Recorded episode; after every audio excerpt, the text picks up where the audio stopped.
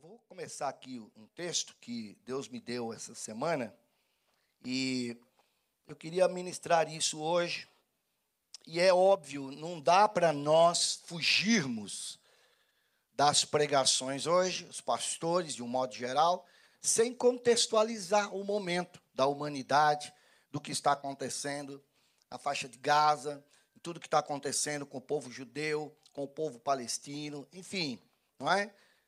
Todas essas questões que estão acontecendo mundialmente também, porque as coisas não estão acontecendo somente lá, mas estão respingando, repercutindo, né?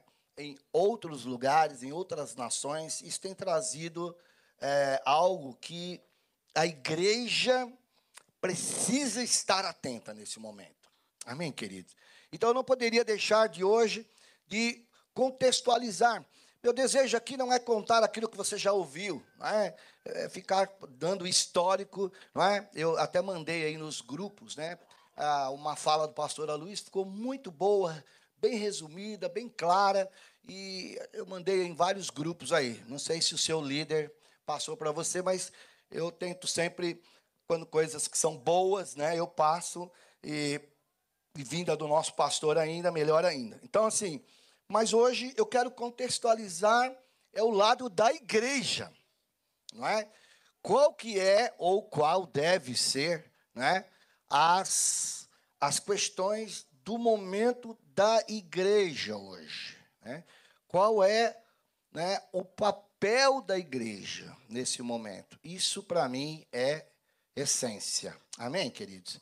Então feche os seus olhos, vamos orar ao Senhor. Vamos estar presos aqui à palavra do Senhor agora. Pai, muito obrigado por esta manhã. O Senhor está nos dando o privilégio de podermos ter a abertura de pregar a tua palavra. Não sabemos quanto isso vai durar. Oramos por isso. Pedimos ao Senhor que isso nunca seja retirado, mas sabemos que hoje nós somos privilegiados.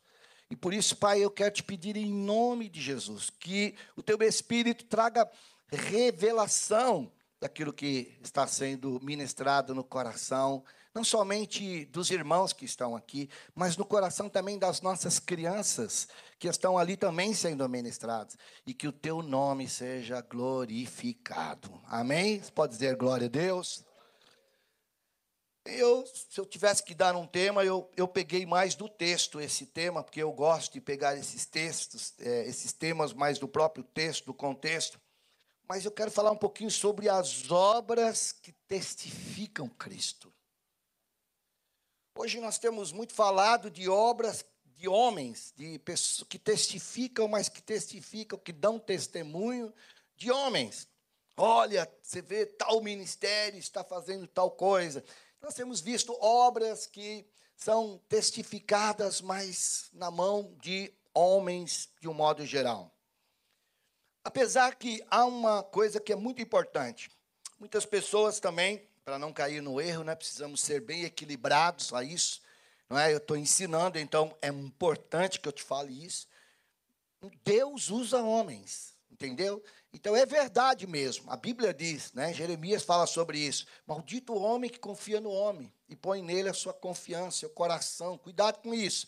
Não é? Nós temos que idolatrar homens. Mas a mesma Bíblia também diz que a palavra do Senhor, ela foi escrita por homens, inspirados pelo Espírito Santo. Então, nós temos convicção que há homens é, na terra que o Senhor agiu e fez dessa maneira para usar para que a palavra do Senhor seja expandida, seja pregada. Então, o que nós precisamos sempre é trazer o equilíbrio por quê? Porque se esse equilíbrio não vier, o que pode romper, a tendência maior da corda quebrar, é para o lado da incredulidade. E quando entra a incredulidade no coração, tudo que você vê, até mesmo coisas de Deus, você compara com o passado, você compara com obras que não são de Cristo, que não servem para comparar com as obras de Cristo, e aí você toma decisões, e aí é o perigo muito grande de decidirmos se não estivermos debaixo mesmo de um alicerce bíblico. Estava conversando com o Everett, tivemos um bate-papo muito gostoso ali, falando acerca disso. Então, esse problema que existe, né? Se você for dar a sua opinião, não dê a sua opinião naquilo que você está ouvindo na internet. Não, não dê apenas a sua, a, a sua opinião por aqueles que já moram, eu tenho 20 anos de Israel. Glória a Deus, claro que eles estão lá dentro de um, de um contexto. Mas tudo que você ouve, a Bíblia nos ensina a pegar o que é bom, reter o que é bom. O que não é bom, deixa de lado. Amém, irmãos? Quantos estão entendendo o que eu estou falando? Vamos ver se vai aguentar ficar até o final. Vamos lá. Então, isso é muito precioso, muito precioso. Ouve, ouvir não é problema. A questão é quais são as suas bases para entender o que realmente é do Senhor e que não é do Senhor. Isso é muito importante. Discernimento é de fato um dom que nós temos que buscar a cada dia. E esse dom não é só de pastores, mas é dom que tem que ter cada crente. Discernir os espíritos, discernir as vozes, discernir o que realmente é do Senhor ou não. E uma das coisas que eu estava falando com o Everton é exatamente isso. Se você quer descobrir não é, a, a, o que está acontecendo no momento, pega as bases, pega o alicerce. Né? E nós dois juntos fomos lá para Abraão. Lá em Abraão, quando Deus falou, né?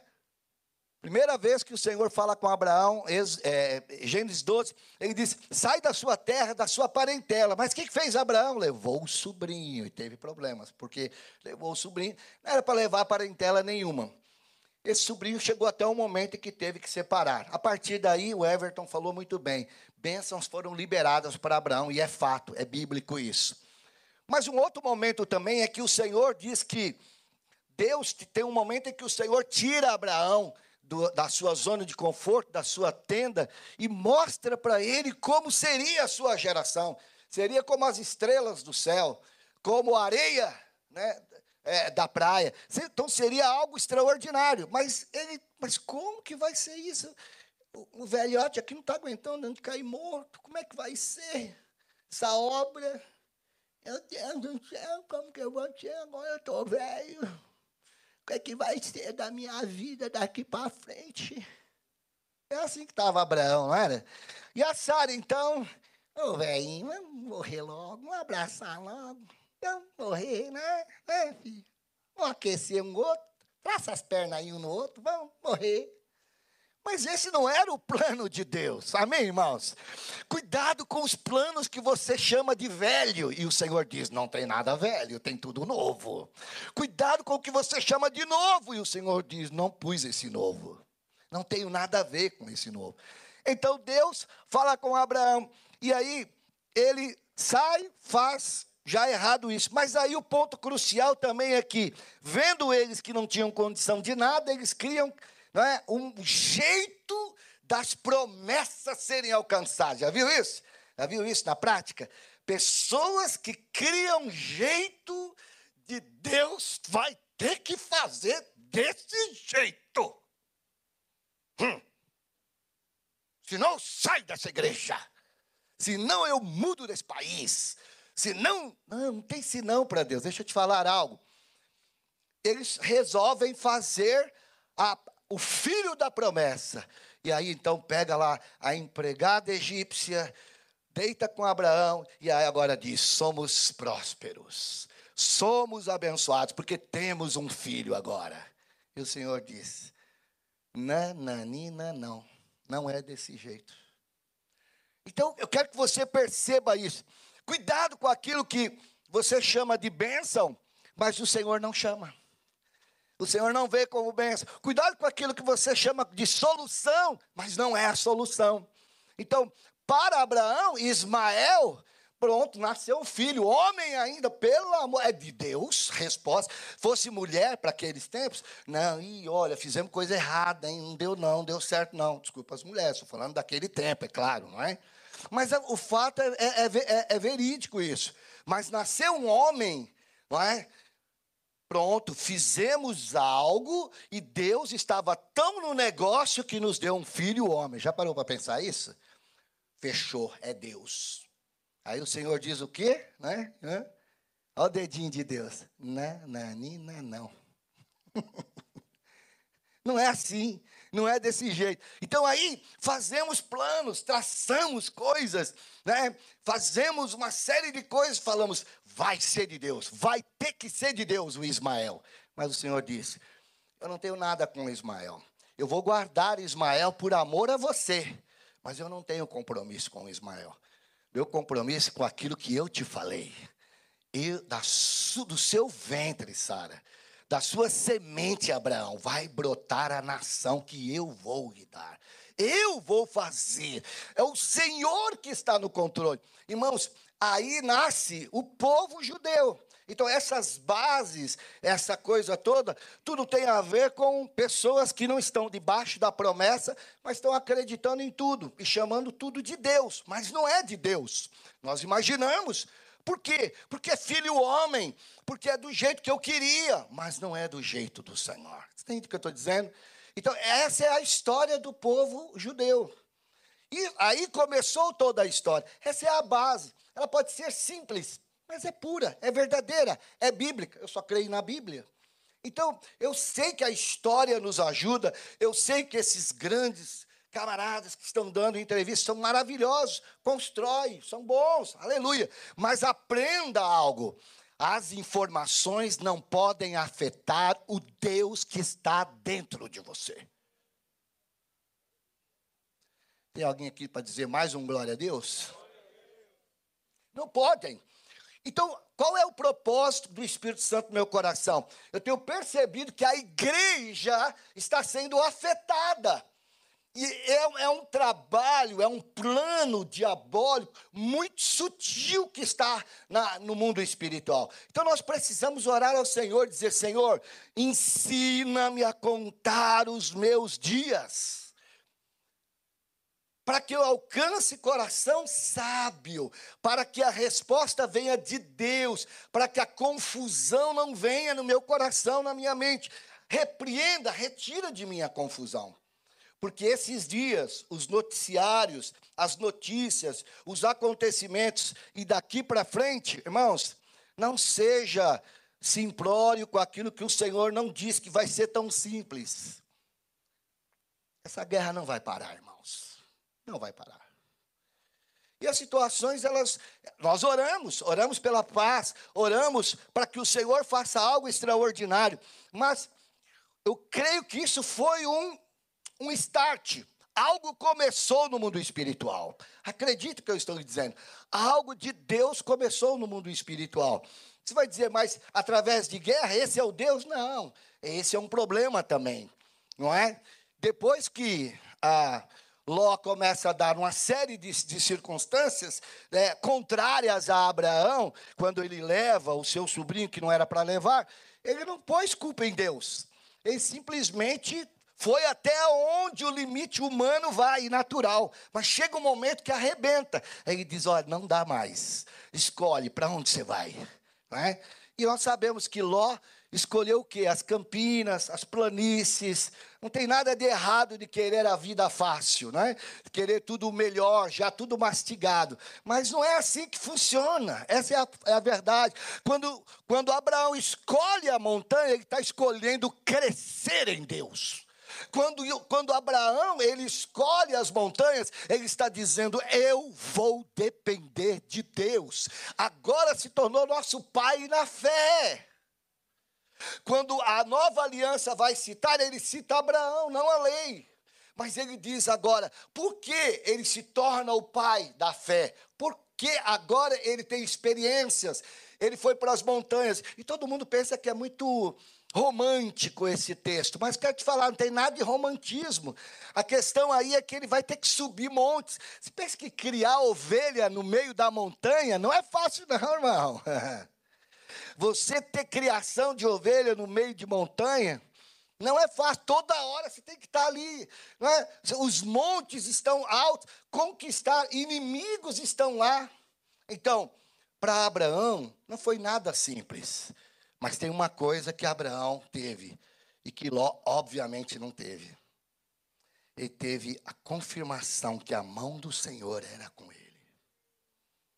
na hora certa, no tempo certo, Deus vai dando a resposta dizendo: Calma, filho. Sobe mais um pouquinho a montanha. Olha a ovelha lá, olha a ovelha. Vai cair, vai cair. Vai lá, vai lá, vai lá, vai lá. Ele vai lá catar a ovelha. Aleluia. Mas, não é? O Ló não. O Ló diz: Maravilha de escolha. Tem até tempo de sobra. Vou até visitar um pessoal que está aí na cidade boa, chamada Sodoma e Gomorra. Boa, cidade boa.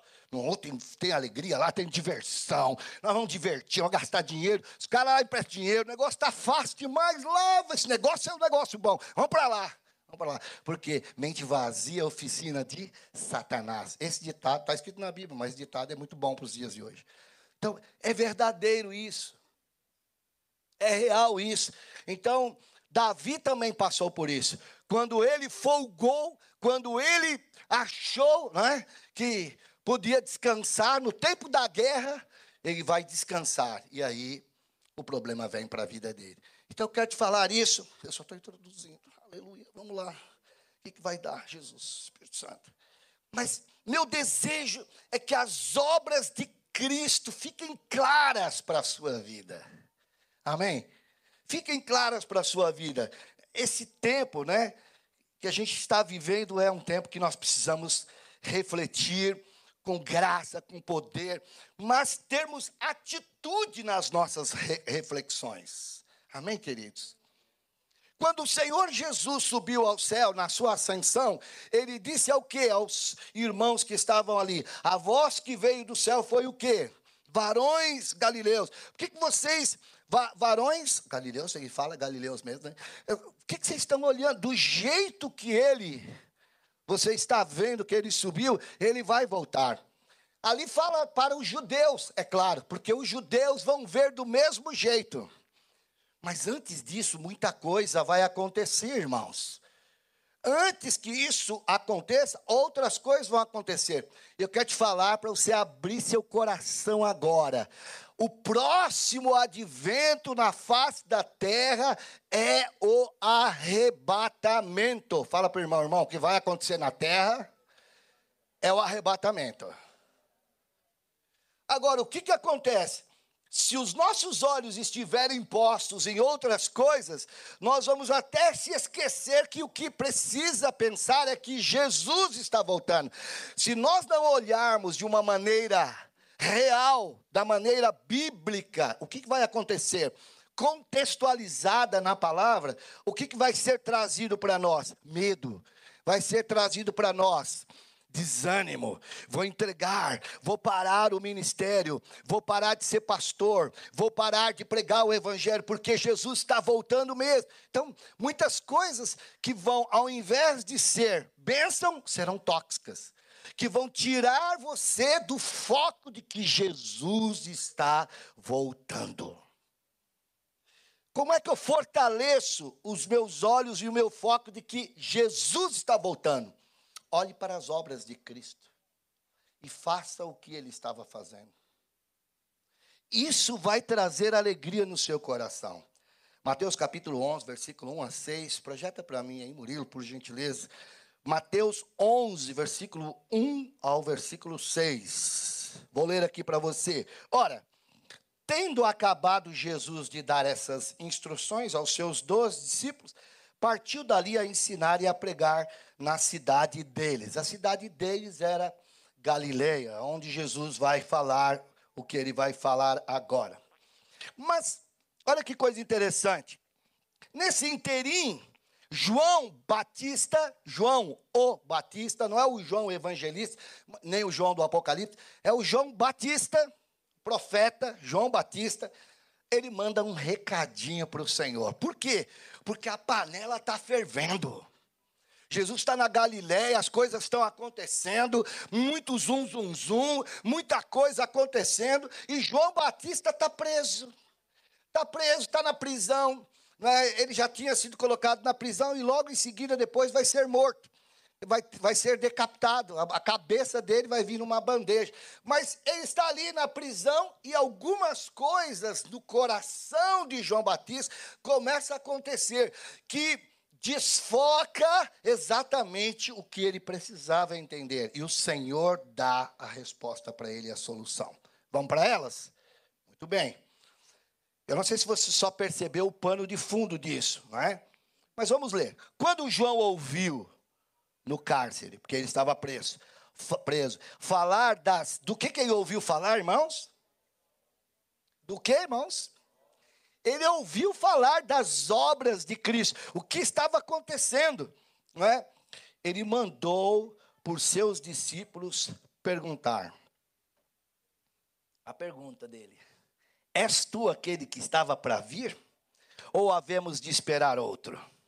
Jesus respondendo, disse-lhe, respondeu para os discípulos que foram lá de João Batista. Disse-lhes: Vai lá, ide e anunciai a João o que estáis ouvindo e o que você está vendo. O que, que eles estavam vendo? Aí ele começa a falar sobre as obras dele. Qual que eram as obras dele? Os cegos, os coxos andam, os leprosos são purificados, os surdos ouvem, os mortos são ressuscitados, e aos pobres está sendo pregado o evangelho. Estas eram as obras de Cristo. Mas agora nós estamos no século 21, pastor. Nós temos que mudar as obras, porque essas obras não cabem mais. Não, estas eram as obras de Cristo. E olha que interessante, não é? Vivendo esses dias né, de muita apostasia. Eu sempre explico isso. Apostasia, um apóstata, alguém que se apostata da fé, é alguém que já creu no Senhor, mas que infelizmente decaiu da graça decaiu do favor do Senhor e voltou atrás. E aí é interessante que o apóstolo Paulo, ele fala algo, né? O versículo 6 que eu não li lá, né? Bem-aventurado aquele que não achar em mim, Jesus diz, motivo de tropeço. Mas olha, Paulo nos dá uma advertência acerca desses últimos dias, de coisas que podem desfocar e nos tornar alguém que pode até ser apostatar da fé, vir a deixar o foco principal, que é a verdade do Senhor Jesus. E fazermos outras coisas que de fato não diz respeito àquilo que, que fala exatamente das obras de Cristo. Então, você vai dizer, pastor, mas tem a ver com salvação? Eu não estou falando de salvação, porque, obviamente, o que nos salva não são as obras. Eu estou dizendo que o que, que é que não nos desfoca de cumprir o propósito de Deus? Faça o que Jesus fazia. Pronto. Isso não vai desfocar você em nada, mas vai continuar. E virão muitas outras coisas que não vão deixar você desfocar. Então, Paulo adverte isso, 1 Timóteo 4, versículo 1 e 2. 1 Timóteo 4, versículo 1 e 2, vocês conhecem. Ele dizendo que, ora, o Espírito, que Espírito é esse, irmãos? O Espírito? Espírito de Deus, o Espírito Santo de Deus. É Paulo falando. Ele, não é Espírito com letra minúscula, não. Ele está dizendo, o Espírito afirma. Ele não só afirma, mas como ele afirma expressamente. Sabe o que é expressamente? Não tem como eu ler esse versículo nunca lembrar do matraca antigo, aquele garoto que batia assim a, a, a, madeira, isso é só do tempo de eu e o Eli, mais ninguém aqui, que lembrava daquele cara, né? Ou o garoto que vendia o biju, né? O biju. Também tem gente que pensa que biju é bijuteria. Não é bijuteria, as mulheres, mas era um doce que vendia. E ele gritava. E, e antigamente não tinha jornal, antigamente não tinha rádio, antigamente tinha televisão. Então as notícias eram dadas, não é? Como? Através do matraca. Quem que era o matraca? Por isso que algumas pessoas dizem assim: nosso pastor não para de falar, parece uma matraca. O que é o matraca? O matraca é aquele que anunciava: extra, extra, saiu a guerra, extra, extra, está, é esse cara aí. Esse, esse era conhecido e chamado de matraca. Quando eu leio esse versículo, é Paulo dizendo: o Espírito do Senhor, extra, extra, atenção, expressamente é para agora, que nos últimos tempos alguns apostatarão da fé para obedecerem a espíritos enganadores e a demônios. Então, esse alerta de Paulo, não é para nós, na graça, não está aí à toa, mas está se revelando. E aí diz ainda, né? Ah, o, versículo continua dizendo: é por obedecerem a espíritos enganosos, sim de demônios, pela hipocrisia dos que falam mentiras e que têm cauterizado a própria consciência. Ou seja, o que é cauterização da consciência? É algo que as pessoas sabem que é errado para ela no passado era errado, mas agora se tornou algo que não é mais errado. Semana estava vendo, felizmente, um pastor em São Paulo, muito conhecido, né, que tinha um programa chamado Reflexões. Caio acho que vai lembrar dele. Programa no rádio. Ouvia toda a tarde, toda a tarde, toda a tarde. Aí essa semana ele disse: casamento pode ser de qualquer maneira. Pode ser homem com homem, mulher com mulher, animal com mulher, pode ser todo mundo junto, vamos lá, é assim que tem que ser, porque a Bíblia manda fazer de qualquer maneira, somos livres. Ele falou desse jeito, mas falou escandalosamente de jeito pior. Qual é o jeito pior? É quando você usa a Bíblia para trazer o escândalo e dizer é normal. O que era horrível, agora se traçou uma coisa normal. Então, a mente foi cauterizada. Paulo diz isso. Olha, tomem cuidado. O Espírito expressamente ele diz que nos últimos tempos alguns vão acabar decaindo da fé, decaindo da graça do Senhor, por obedecerem a esses espíritos que são enganadores. Então, ele manda a gente vigiar. E agora, o texto de São Mateus 24, né? Sei que os, ah, os teólogos aí estão alerta, vou citar da maneira certa então, eu sei que somos ensinados também assim, do capítulo 24 de, de São Mateus, que revela acerca das coisas que vão acontecer nos últimos tempos, do capítulo 24, verso 1 ao verso 31, tudo é para judeu ali. Interprete sempre que ali é tudo figuras para judeu. Do verso 32 em diante, é coisa para a igreja. Então, fica atento. É ali, a partir do verso 32, que o Senhor fala, por exemplo, para nós, como igreja, que esses dias serão como o dia de Noé. O que, que eles faziam no dia de Noé, gente? O que, que fazia? Comiam, bebiam e davam casamento. Mas vai dizer, mas não pode comer, não? Não pode beber, não pode casar? Não, não, tem, não é questão de não poder. O que o Senhor Jesus estava dizendo é que o foco deles se perderam com essas coisas. E não, e o pior não era o que eles faziam, mas era como a mente deles estava cauterizada a ponto de não ouvir a mensagem de Noé dizendo: vai haver um dilúvio, o Senhor vai mandar chuva sobre a terra. Tomem cuidado, vigie, entra na arca, ajuda eu a construir essa arca, mas ninguém queria. Todos estavam fazendo e vivendo a sua própria vida e escarneciam ainda daquilo que estava sendo pregado. Então nós temos, e Jesus falou que esses últimos dias seriam marcados também com esses acontecimentos. Será como o dia de Noé, Jesus falou isso, isso é para a igreja. A, parábola das dez virgens é para a igreja. As dez são a igreja. As cinco nécias e as cinco sábias são tudo igreja, é tudo igreja ali. Então é necessário nós aprendermos a palavra, porque se nós desfocarmos daquilo que precisa ser feito e começarmos a achar que o que estamos fazendo é o certo e só isso está ótimo, mas mesmo que está um pouquinho desfocado da palavra, não, nós temos que estar completamente envolvido com a palavra de Deus. Nós precisamos entender que as obras de Cristo é que vão refletir a minha segurança cada dia mais de fazer aquilo que agrada o coração do Senhor e que também vai me levar para o reino um dia. Eu vou reinar porque eu fiz as obras de Cristo, não as minhas. Não é o que eu queria, não é o que eu achava, não é o que todo mundo disse, mas são as obras de Cristo. Vou falar delas. Muito bem, mas, ok, respeitando que o verso 1 até o 31 é para judeu, não é? Mas veja, já que estamos falando dos dias de hoje para judeu, não é para nós, ok. Mas se está acontecendo com a figueira que é o único sinal do arrebatamento que Jesus deixou para nós. Olha para a figueira, está aí no capítulo 24. Olha para a figueira, quando chegar o verão, quando der frutos, está chegando o tempo da colheita. Está chegando o tempo. Que colheita é essa? É a colheita do próximo acontecimento que vai ter aqui nesta terra.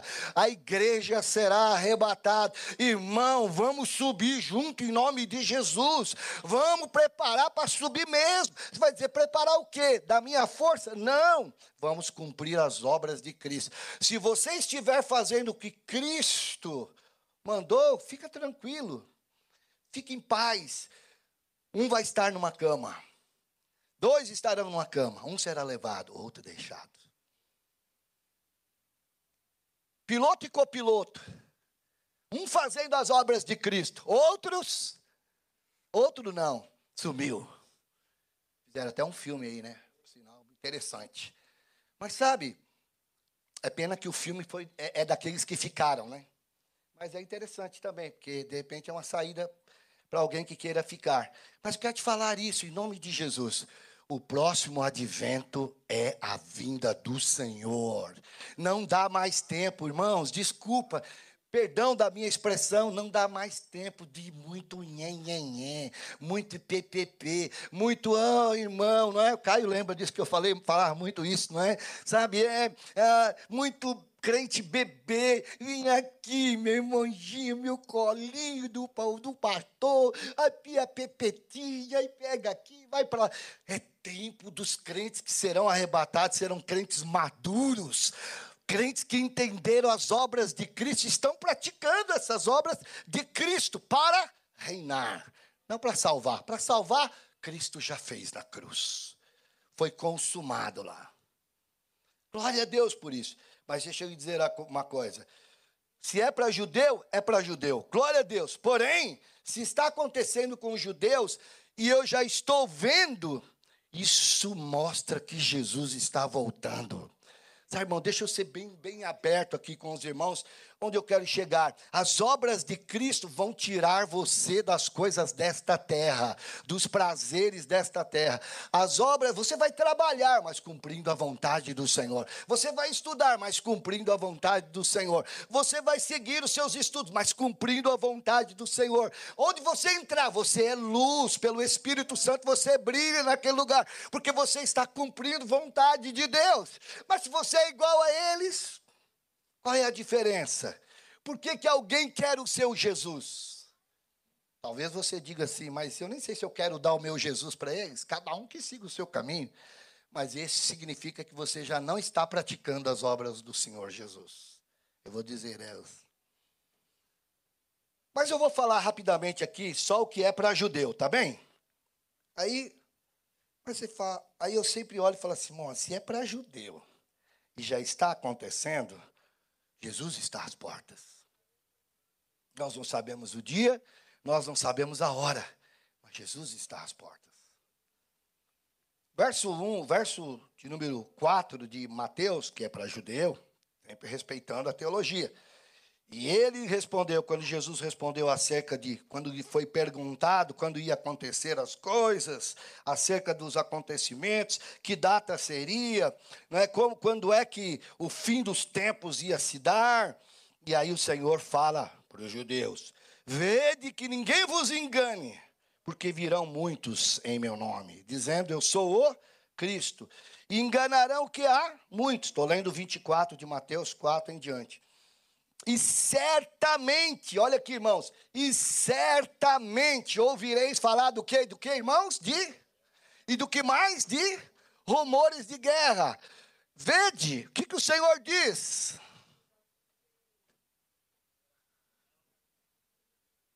A foto, a foto.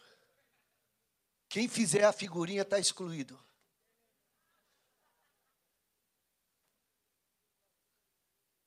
Ligou a luz, aleluia não vos, não se assuste. Olha o que diz a Bíblia. Porque é o que? Necessário que assim aconteça. Mas ainda não é o pronto. que está assustado? Não, porque olha, é melhor Tem gente que, olha, irmãos, acredita, essa semana alguém me ligou e disse, irmão, pastor, o senhor sabe onde é que tem um, como é que chama? Dan, dan, os, ah? Bunker, onde é que tem um bunker aqui no Intergarden? Eu falei, uai, eu nem sabia. Eu, eu sei que tem o, o, Bank of America, o Bank of America tá ali, tá ali um, tá um endermia, não tem lá um bank, bank, bank. Ele falou, não, pastor, você não entendeu. As pessoas hoje já estão procurando onde é que é o refúgio delas. Vou te falar, ainda não é o fim. Jesus está voltando. Antes que isso tudo aconteça aqui, já que é para judeu, você está vendo que já está acontecendo, mas não é o fim. Por que não é o fim? Porque antes você vai ser tirado desta terra. Antes nós vamos encontrar com o Senhor Jesus nos ares. É a primeira vinda do Senhor e não será olho nu. O Senhor vai nos retirar desta terra. Nós vamos encontrar com Ele lá em cima. Eu quero que você saiba disso. Não desfoque disto. Meu Deus, o tempo está curto. Vamos lá. Mas vai ter guerra, rumor de guerra, mas não é o fim. É necessário que assim aconteça, mas ainda não é o fim. Porque se levantará a nação contra a nação. Amém, irmãos? Reino contra reino. Haverá o que? Fome, terremoto. Em meio à guerra, ninguém fala do Afeganistão. Um terremoto que devastou, matou milhares de pessoas semana passada no Afeganistão. É interessante isso, não é? Ah, vários lugares. Porém, tudo isso é o que? O princípio das dores. Então sereis, sim, judeus, serão atribulados, vos matarão, sereis odiados de todas as nações. Aí os irmãos dizem, pastor, não acredito que lá no Brasil o pessoal agora está tá odiando, está odiando. Mas está na Bíblia que eles, judeus, seriam odiados de todas as nações. Isso mostra o quanto o Senhor Jesus está voltando, irmão. Quanto o Senhor está perto. Se o próximo acontecimento, se o arrebatamento se dá antes, então Jesus está às portas. Não dá mais tempo de. Nesse tempo, muitos vão de escandalizar. Olha aí. Trair, odiar uns aos outros. Levantar-se-ão muitos falsos profetas, enganarão a muitos. Por se multiplicar a iniquidade, o amor se esfriará de quase todos. Aquele, porém, que perseverar até o fim, esse será salvo. Esse, e será pregado esse evangelho do reino por todo o mundo, para testemunho a todas as nações. Então virá o fim. Pastor, e o João Batista? Vamos voltar lá. Porque a cabeça de João Batista, antes de ser pedida, antes de ser cortada, a sua alma estava ali preocupada. O que está acontecendo? E o Evangelho? Eu, eu, eu, vim, o Senhor me levantou, fui no ventre da minha mãe, filho de Isabel, estou aqui, filho de sacerdote, estou aqui, servo do Deus Alto, preparei o caminho, estou aqui, mas o que está acontecendo, Senhor? Mas por que, que estava acontecendo isso? Na cabeça de João Batista, não é? Para ele perguntar: És tu aquele que estava para vir? Ou havemos de esperar outro? Você não acha que tinha uma confusão começando ali, uma turbulência acontecendo na mente de João Batista? Mas sabe, irmãos, João Batista é, esperava algo. É isso que você tem que levar em consideração. João Batista esperava que o ministério de Jesus fosse o de trazer julgamento e não de curar. Jesus estava curando, mas João Batista queria que ele julgasse. Então isso começou a trazer um pouco de dúvidas no coração dele. João Batista esperava que Jesus desenvolvesse o seu ministério também na Judeia, não é? Na terra do grande rei Davi. E aí Jesus, a maior parte do ministério, só você ler a Bíblia, você vai ver os quatro evangelhos, maior parte de curas, de milagres do ministério do Senhor foi na Galileia. E João Batista, o que está acontecendo? Não é? João não estava oscilando na sua fé, não é isso, mas precisava receber palavras que trariam consolo e que traria uma reflexão tranquila, paz no coração dele, que o Senhor estava no controle. É sobre isso que eu quero falar. Olhe para cá, por favor. Cuidado aí atrás, vocês podem dispersar alguém. Volta os olhos para cá. Olha o que diz a Bíblia. Jesus dá resposta de consolo a João Batista, falando dos sinais das suas obras. Para convencer alguém que está na prisão, alguém que está com dúvida do que pode acontecer a qualquer momento, alguém que era para ser o rei, agora ele está curando pessoas. Ao invés de tratar das questões políticas, vamos destruir logo esses romanos, vamos acabar logo com essa escravidão do tempo do Senhor Jesus de Roma. Eles estavam debaixo desse domínio, mas agora chega um homem e começa a curar. Mas esse cara é ele mesmo ou a gente tem que esperar outro? Essa é a pergunta. Olha aí, irmãos. Esta é a pergunta para os dias de hoje. Jesus vem mesmo ou vai acontecer outras coisas? Diante da guerra, diante do que estamos vendo, olha o Brasil, olha a América, olha, olha o Canadá, olha, olha a Inglaterra, olha, olha a China, olha a Coreia, olha isso. Jesus vem mesmo ou será que? Esse é o ponto da mensagem, ok? Não deixa entrar dúvida. A palavra do Senhor é clara. Então Jesus dá a resposta. Qual é a resposta? Vamos lá, traduzir as respostas do Senhor. Primeira resposta: os cegos vêm. Vamos encerrar. Os cegos vêm. Jesus traz revelação dizendo que os olhos de pessoas estavam sendo abertos. Jesus estava dizendo só, estou curando os doentes cegos. Não, ele estava dizendo assim: eu estou abrindo a visão daqueles que não enxergavam. A, o, o ministério, as obras do meu ministério é abrir os olhos daqueles que não enxergam. E os cegos estão vendo. Fala para João Batista que os cegos estão vendo. Os olhos das pessoas estão sendo abertos acerca disto. Isso é obra de Cristo.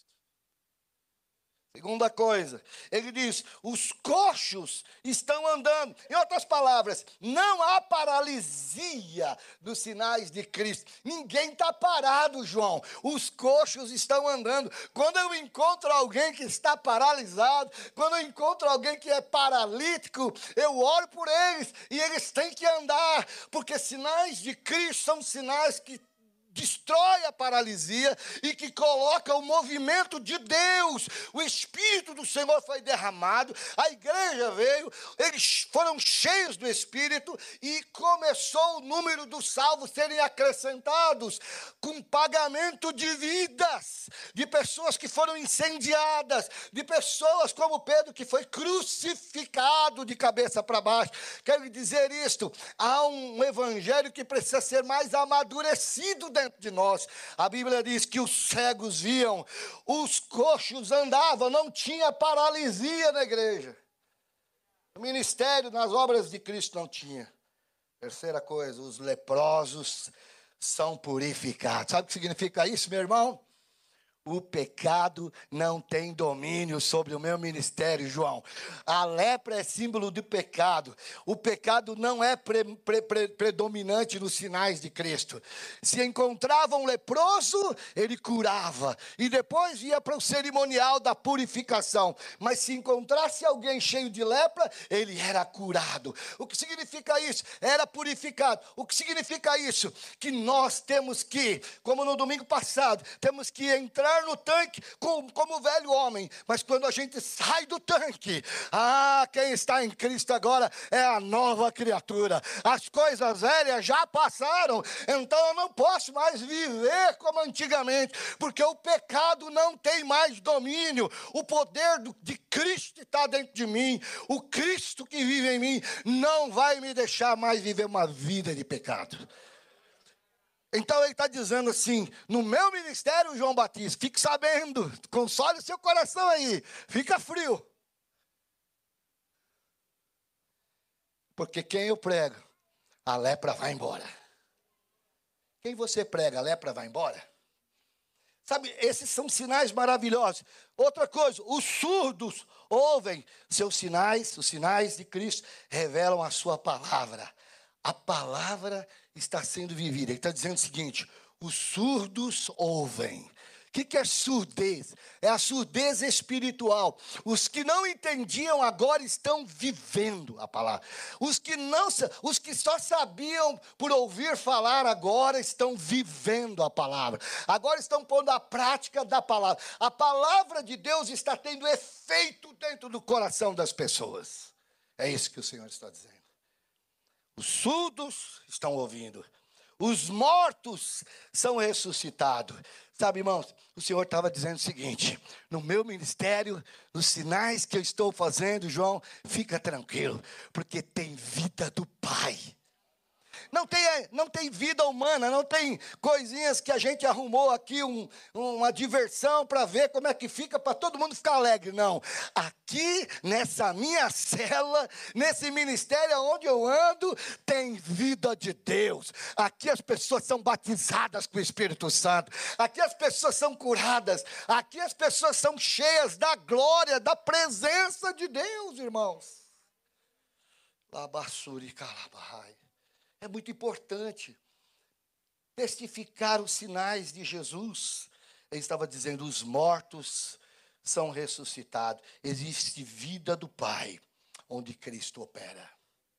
Se Cristo está operando, tem que ter vida de Deus. Sexto, aos pobres está sendo pregado o Evangelho. Ou seja, a graça abundante está transformando vidas. Mas como Jesus disse que eram os sinais dele, aos pobres está sendo feito o que, irmãos? Hum? Aos pobres está sendo feito o que está? Como ouvirão se não há quem pregue? Vamos orar para Deus mandar as vidas. Sim, podemos orar por isso, ok. Mas vamos orar para Deus mandar eu pregar o Evangelho. Vamos orar para que as portas se abram. Vamos orar para que eu faça caminhadas proféticas. Ô pastor, deixa ele aqui, deixa ele pregar comigo. Só você que tem que olhar para mim, não para ele. Vai ser difícil.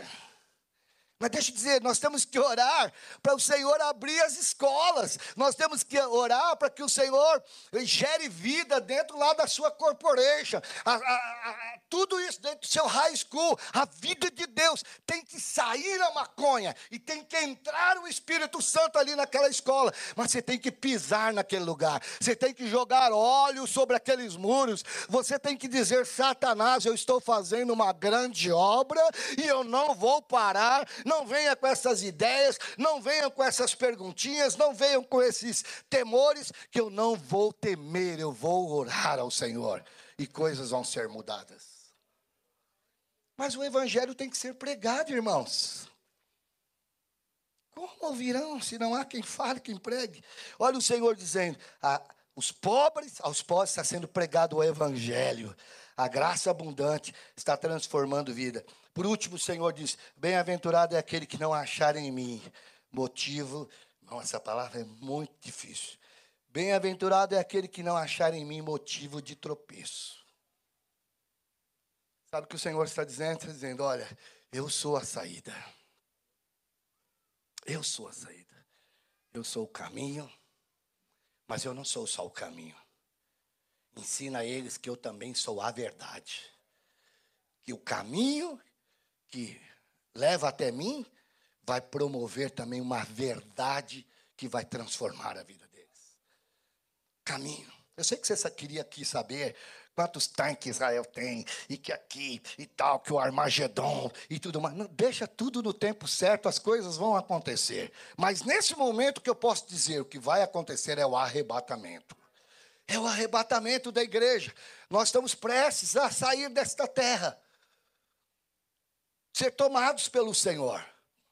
Então, em todo o tempo, continue fazendo, continue fazendo seus cursos, continue fazendo sua faculdade, continue trabalhando no seu ministério, continue com a sua célula, mas continue dizendo: os cegos vão ver, os coxos vão andar, os leprosos vão ser purificados, aos pobres vai ser pregado o evangelho do Senhor Jesus. A cegueira não vai permanecer, a paralisia não vai ficar, a esterilidade também não, porque Jesus não é só o caminho, Ele é a verdade. Pouca gente está pregando que Jesus é o caminho e a verdade e a vida, porque tem dificuldade, porque quando chega no caminho é fácil, mas quando chega na verdade, eles já têm outras verdades. Eles leram muito livro, eles fizeram um monte de coisa que agora a mente está cauterizada. Como eu vou assumir essa verdade? Oh, que Deus nos dê a verdade da palavra de Deus. Que o Senhor não permita que nós nos desanimemos. Irmãos, a verdade, ó, olha para cá. Vai doer um pouquinho agora. A verdade é que você tem que ter tempo para os seus filhos. Como? Não sei, mas tem que ter.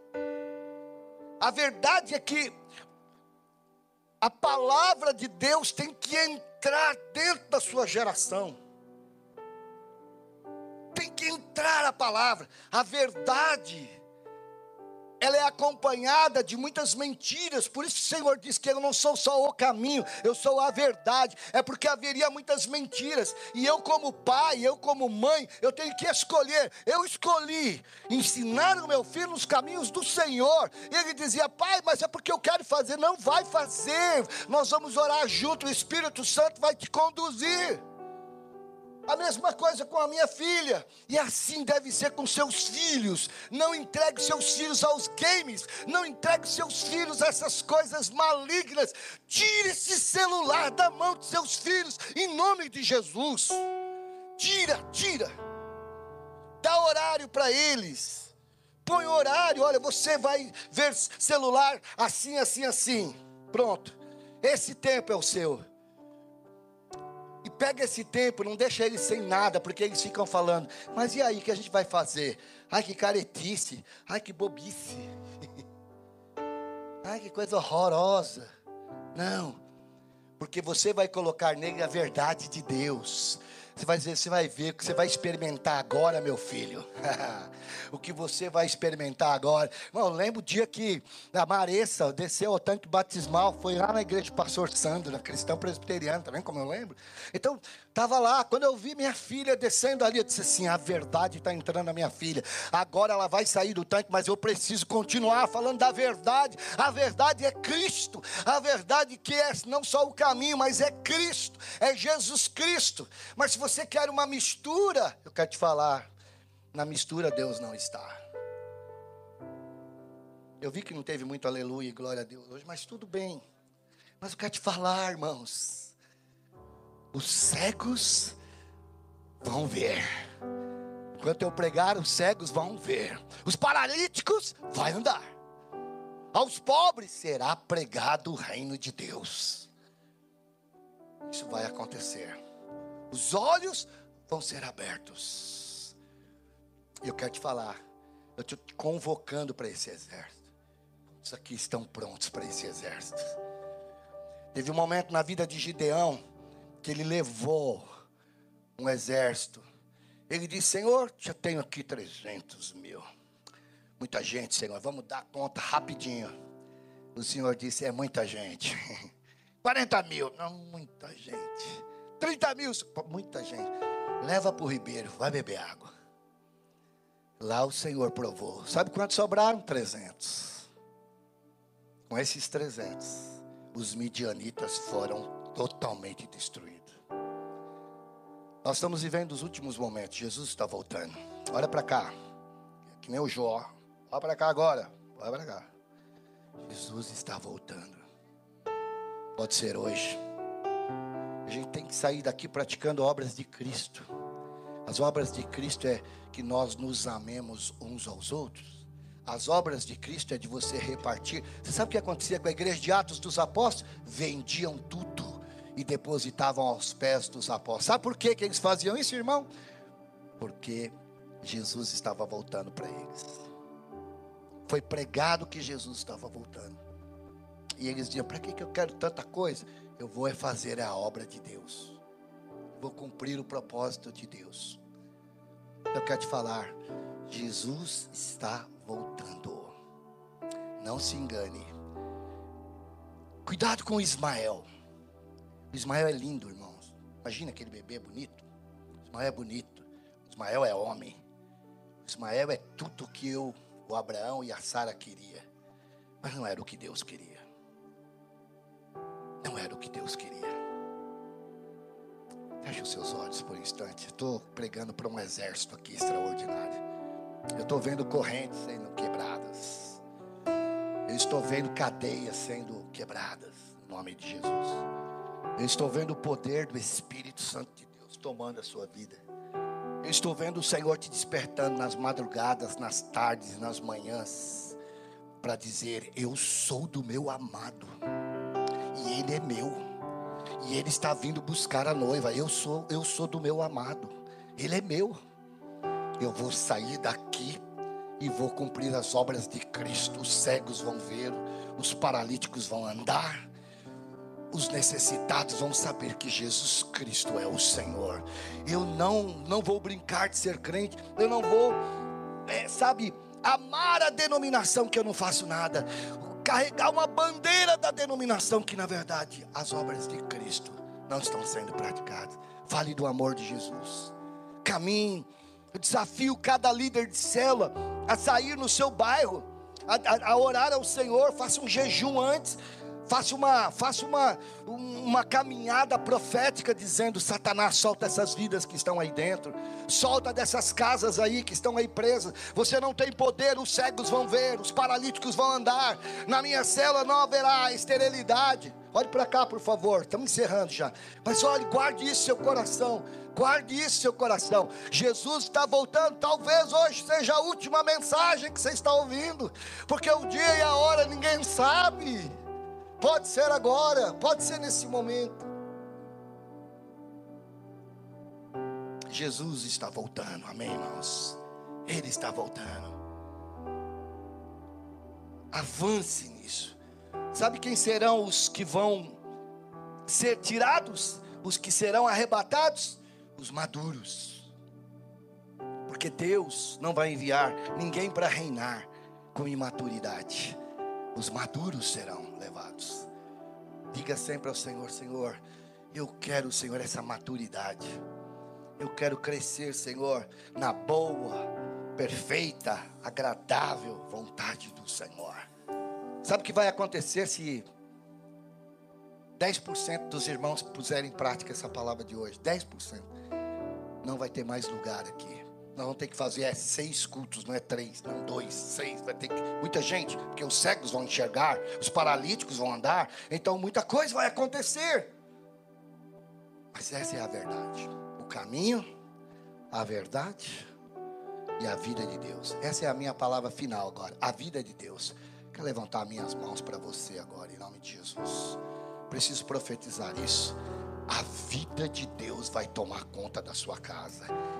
Sabe Sabe por que, que Jesus é o caminho, a verdade, mas também Ele é a vida? É porque os que estão mortos têm que ressuscitar. Os que estão mortos têm que se levantar das sepulturas. E sabe, essa morte não é morte só física, mas tem a ver com morte espiritual. Deus chamou você, Deus te trouxe aqui nesta manhã para dizer: o dia é hoje, o tempo é agora, e eu levanto as minhas mãos para profetizar. Vai ter vida na sua casa, vai ter vida no seu ministério, vai ter vida na tua cela, vai ter vida na educação dos seus filhos, vai ter vida na sua empresa, vai ter vida quando você abrir a boca, vai sair vida de Deus, vida de Deus, vida de Deus. É isso que vai ter daqui para frente. Por quê? Porque o Senhor não é só o caminho, Ele não é só a verdade, mas Ele é a vida. A Bíblia diz que quem crer em mim, aleluia, o Senhor Jesus falou isto. A morte já não tem mais poder sobre mim, sobre você. Esta é a vida, é isso que o Senhor está dizendo. A vida de Deus vai tomar conta da sua vida. Você vai caminhar com aquilo que eu gosto de falar todo domingo aqui. Meu amigo Paulo. Somos assim, eu e o Paulo. De tanto eu ler sobre ele, eu estou aprendendo bastante. Estou crucificado com Cristo. Pastor, o que você está fazendo? Eu estou crucificado com Cristo. Quem é você? Estou crucificado com Cristo. E as suas atitudes? Estou crucificado com Cristo não sou eu mais quem vivo, mas é Cristo que vive em mim. Eu já estou fora do barco faz tempo, meu irmão, e com os dois pés, não tenho medo de afundar, porque maior é aquele que está conosco, maior é o nosso Deus. E eu vou dizer uma coisa: posso dizer a palavra de Deus também contra Israel, porque todo mundo quer ser Israel de Deus agora, mas agora nesse momento, né, as palavras para Israel não valem muito. Mas vamos lá agora contra Israel não vale encantamento, não vale feitiçaria, não vale oração contrária, não vai me pegar, sabe por quê? Porque estamos fazendo uma grande obra em Orlando e milhares e milhares de vidas vão abrir os seus ouvidos, os seus olhos vão enxergar. A feitiçaria não tem poder, porque maior é o que está conosco. Lá Catachara Massuri Andaramai. Onde estão os profetas do 2023? Onde estão os profetas desta época?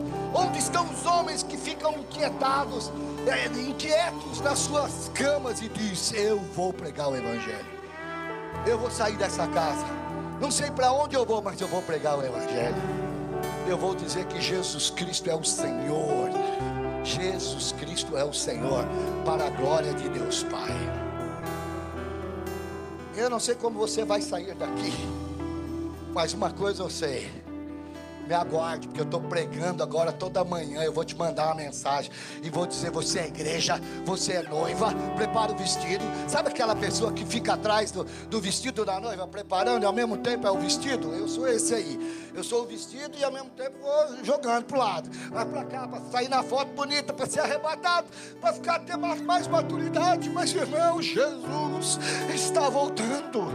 Jesus está voltando. Esquece o resto. Jesus está voltando. Ele vem. Ele vem. Mas a vida de Deus, ela vai te pegar. Milagres vão acontecer. Feche os seus olhos, adore o Senhor agora. Se você quiser ficar em pé também, fique. Vamos. Não gosto da palavra encerrar, mas vamos dar esse tempo aqui dar esse tempo e o Espírito Santo vai fazer muito melhor do que eu.